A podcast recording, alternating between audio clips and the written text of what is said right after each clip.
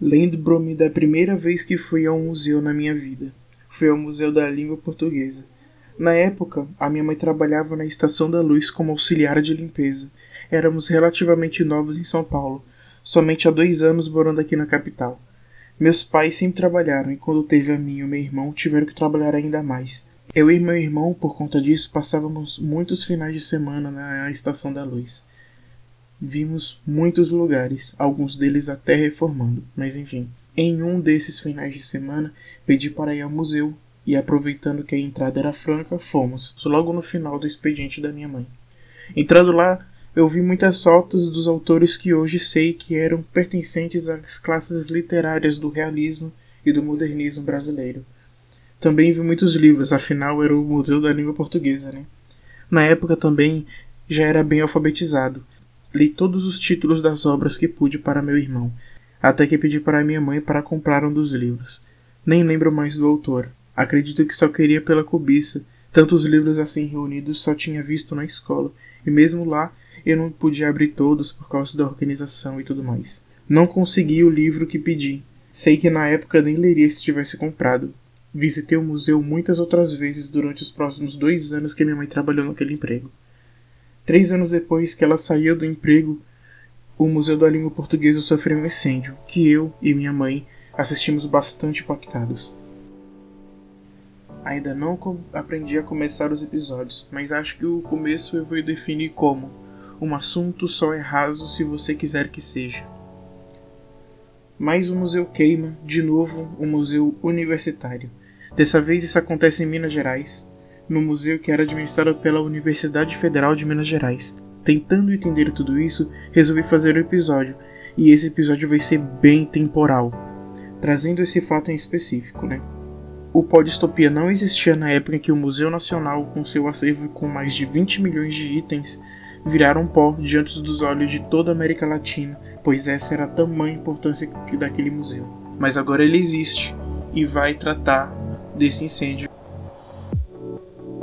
na manhã do dia 15 de junho de 2020, um incêndio atingiu um dos prédios do Museu de História Natural da Universidade Federal de Minas Gerais. Em setembro de 2018, era a vez do Museu de História Natural na Quinta da Boa Vista, no Rio de Janeiro. Em 2010, um incêndio atingiu o laboratório de répteis do Instituto Butantan, que destruiu um dos principais acervos de cobras, aranhas e escorpiões para as pesquisas do mundo e o maior do Brasil.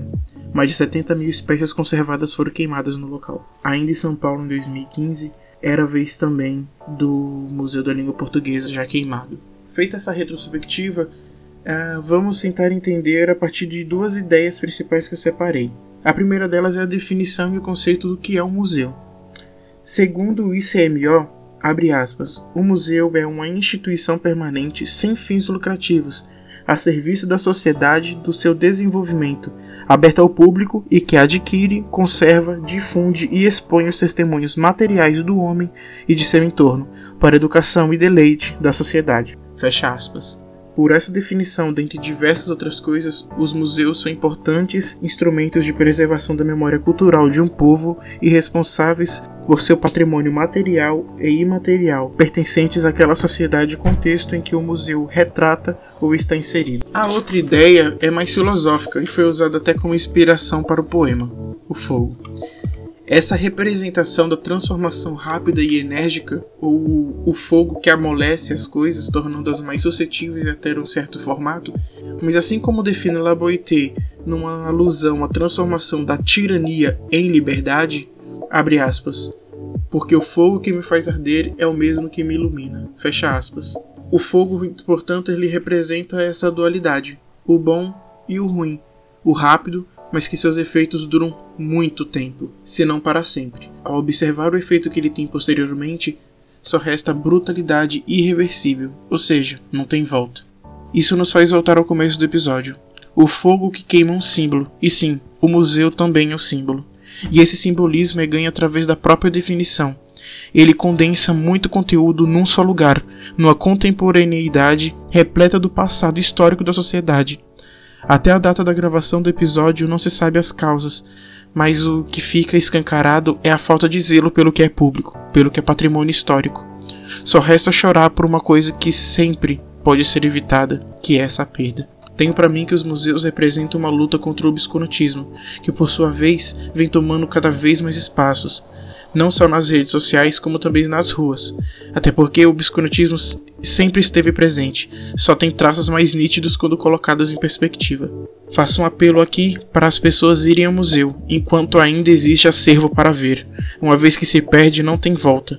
E uma vez que forem ao museu, lutem para que outras pessoas das gerações também possam ter o privilégio de reconhecer a própria história, de se engajar em coisas que não necessariamente estão ao seu redor. A fala de defesa desses espaços é ainda mais reveladora para a própria época, porque uma coisa como essa não era para estar se tornando motivo de oposição, e sim de conciliação.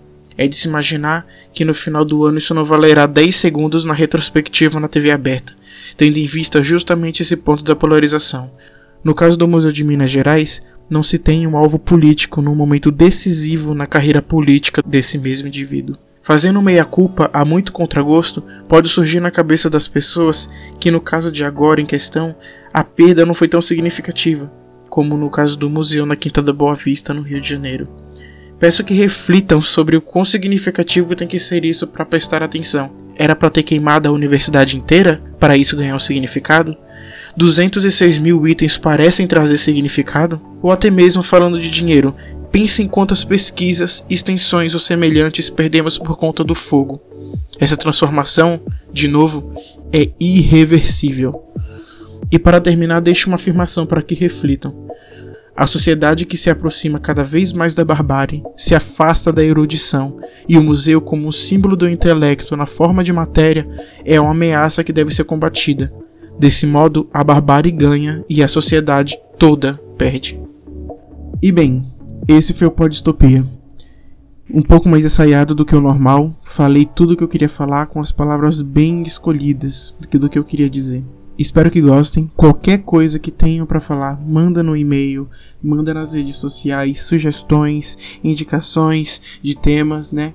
É, manda também o que você achou do episódio, coisa que faltou, o que eu esqueci, algum erro que você tenha notado.